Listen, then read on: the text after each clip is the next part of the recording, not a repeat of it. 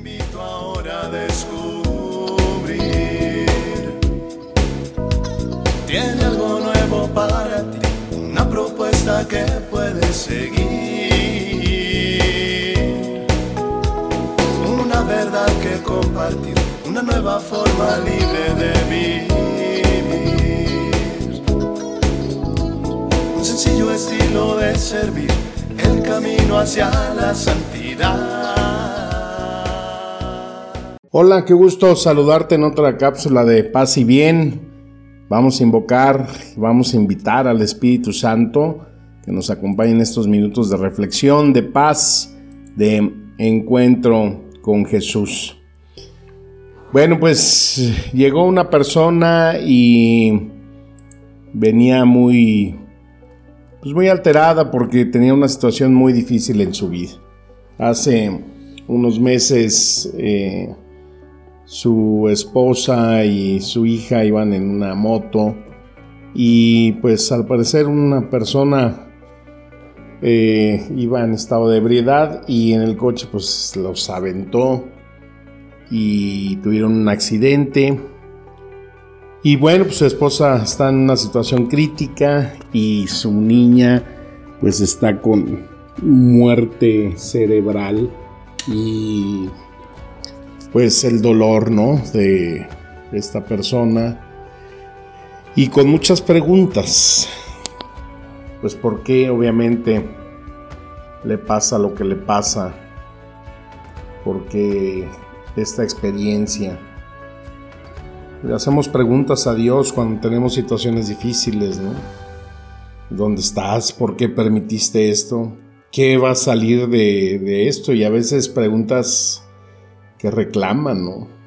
¿Por qué permites eso si eres un Dios de amor? Pues muchas cosas que pueden salir eh, de nuestro corazón cuando nos vemos en una situación límite. Pero pues al ver una eh, situación como esta, pues yo también me di cuenta que Dios nos hace preguntas a nosotros.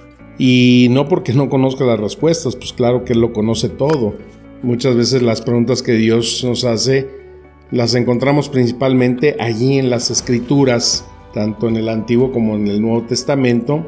Y siempre son preguntas pues que nos hacen reflexionar, redireccionar nuestra vida, arrepentirnos incluso y regresar a la casa del Padre.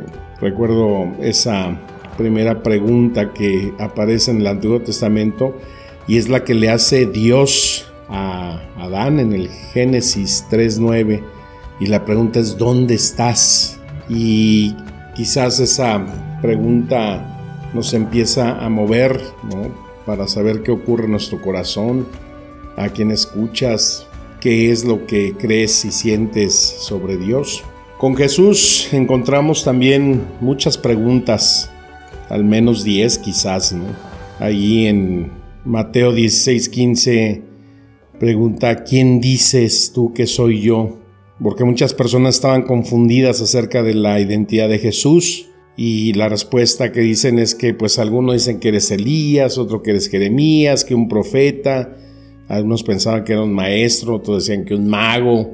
Y la pregunta que le hace ahí a sus discípulos no es por su propia afirmación, sino que ellos creían que él haría una diferencia en sus vidas. Él quería que fuesen capaces de contestar de una forma acertada. ¿Quién dices que es Jesús? ¿No?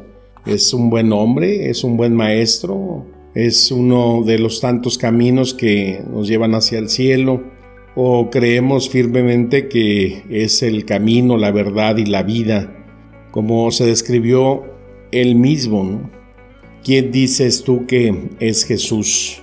Esa es una respuesta que puede salir de tu corazón en un momento de oración, de intimidad con Él y que tú le digas ahí con el secreto de tu corazón quién es para ti ante esa respuesta.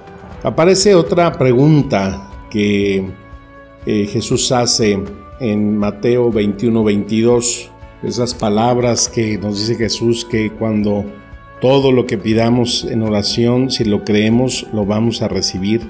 Muchas personas iban hacia Jesús a pedirle algo, un milagro, la sanación, un alimento. Y Jesús pues hace un reto con esa, con esa pregunta. ¿Crees verdaderamente que yo puedo? ¿Crees que verdaderamente el Señor puede sacarte de cualquier situación en la que te encuentras?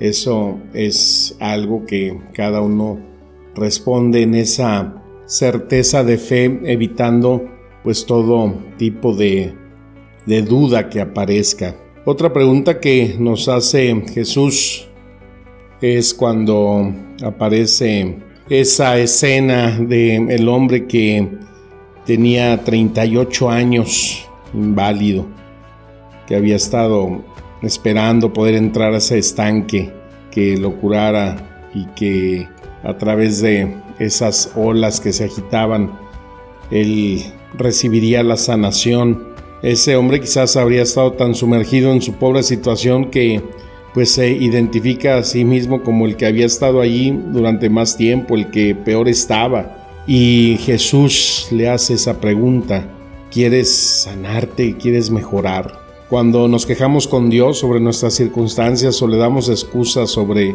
por qué permanecemos en el mismo lugar espiritual y emocionalmente, pasa el tiempo año tras año y quizás eh, esa pregunta nos queda muy bien a nuestros corazones, ¿no? ¿Quieres sanar? ¿O por qué no quieres sanar? ¿Quieres seguir adelante espiritualmente? ¿Quieres progresar emocionalmente? ¿Quieres avanzar a un nuevo lugar donde Él pueda hacer para ti todo en cualquier situación que se defina? Una respuesta para esa pregunta es, Señor Jesús, te quiero, abre mis ojos para verte por quien eres, abre mis oídos para escuchar tu voz, sana mis piernas para poder seguirte, sana mi corazón para cada día poder amarte más. Cada pregunta que nos hace Jesús tenemos la oportunidad de poder sacar de nuestro corazón esas palabras, ese sentimiento que tenemos hacia Él.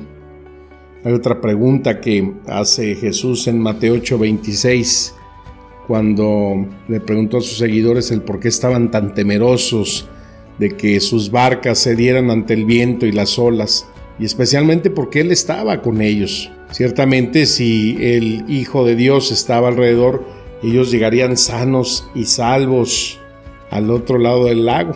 Tú y yo tenemos a Jesús con nosotros en cada circunstancia a la que nos enfrentamos. Además, Él prometió que nunca nos va a abandonar.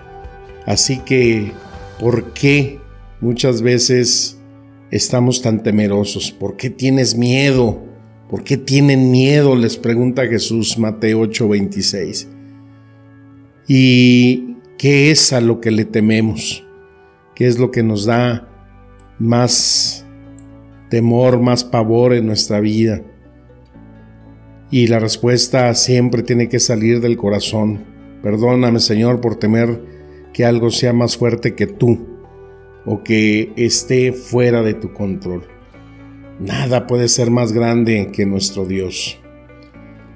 También otra cosa que nos puede acechar muy frecuentemente en nuestra vida fe es la duda. Ahí en ese episodio cuando los discípulos ven a Jesús caminando sobre esas aguas en medio de una tormenta.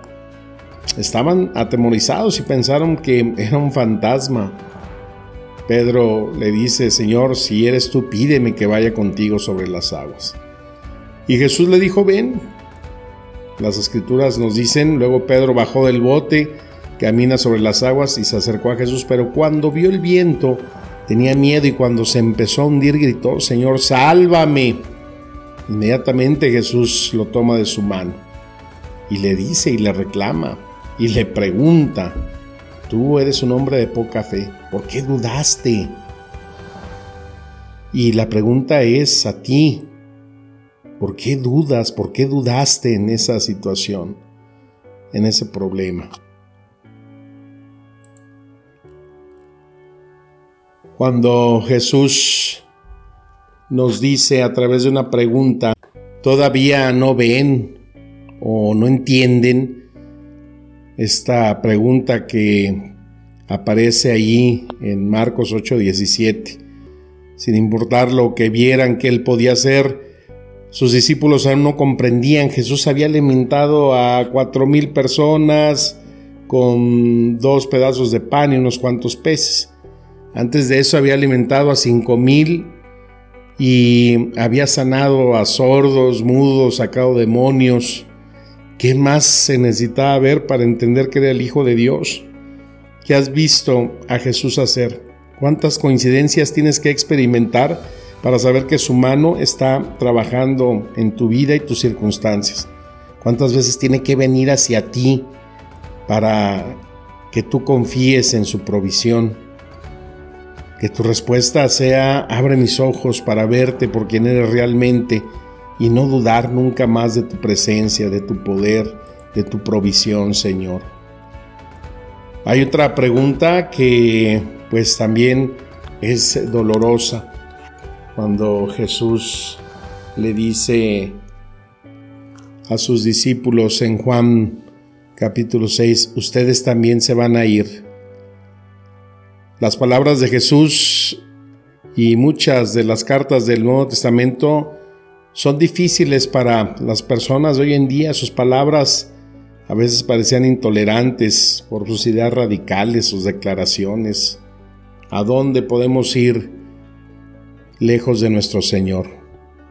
Y ante esta pregunta también encontramos una de las respuestas más hermosas de Pedro. ¿A dónde vamos a ir, Señor?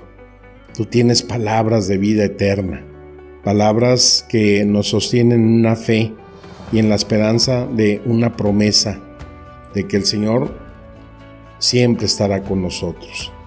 Hay otra pregunta que hace Jesús que al parecer a sus discípulos les causa un tanto una situación inesperada cuando Cristo dice, ¿quién me tocó? un lugar donde había mucha gente concurrida. Sin embargo, una mujer lo toca. Él sabía que esa mujer estaba desesperada por ser sanada. Él sabía lo que ella arriesgaba también por salir en público y haber tocado a un rabí, lo que bajo la ley judía lo hace ceremoniosamente inmundo. Y Jesús hizo esa pregunta. Él quería que esa historia fuera contada a través de los tiempos. Y ahí en Marcos 5:33 leemos que dice, entonces la mujer temerosa y temblando, dándose cuenta de lo que había sucedido, vino y se postró ante él y le dijo que ella había sido. Ella le contó su historia en público, todos ahí de repente sabían quién era, en qué condiciones había estado y cómo había sanado simplemente al tocar esa vestimenta de Jesús. ¿Has experimentado el roce sanador de Jesús? ¿Te ha constado que el Señor tiene ese poder de reprender cualquier enfermedad? Y la pregunta que hace Jesús y que toca nuestro corazón es cuando le dice a Pedro en Juan 21:15, Pedro, ¿me amas? Y la respuesta de Pedro también es grandiosa. Señor, no te amo una vez, te amo tres veces. Se afirma como el discípulo más fiel. Te amo, Señor, tanto que te seguiré a donde vayas. Sin embargo, pues sabemos que Pedro sucumbe y lo traiciona, lo niega.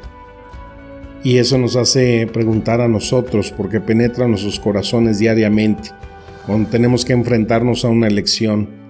¿Lo seguimos a Él o al mundo? ¿Seguimos a Él o a nuestro dinero? ¿Tenemos ídolos, otro amor? ¿Me amas? Como deseo que esa respuesta sea así, Señor, más que a nada. ¿Quién tengo en el cielo? Pero tú y la tierra no tienen nada que yo desee además de ti. Eso es lo que nos lleva a encontrar respuestas que alivian muchas veces nuestros dolores. Tuve la noticia de que después de haber hecho oración con esta persona, porque pues se veía en el dilema de saber si desconectaba a su hija o no. Amaneció y todo rastro de enfermedad había desaparecido. Estoy por visitar en el hospital ante una pregunta sin respuesta por parte de los doctores de saber que cómo es posible que ante una muerte clínica ya cerebral, sin esperanza, ahora la niña ha recobrado todo su movimiento, su habla, y eso es algo que solamente en esa misericordia de Dios, en ese mundo de Dios, se puede encontrar. Que las palabras y nuestra oración nos sigan administrando el espíritu y la vida para encontrar en nuestro corazón siempre ese camino de paz y bien. Te mando un fuerte abrazo, tengas un feliz inicio de semana.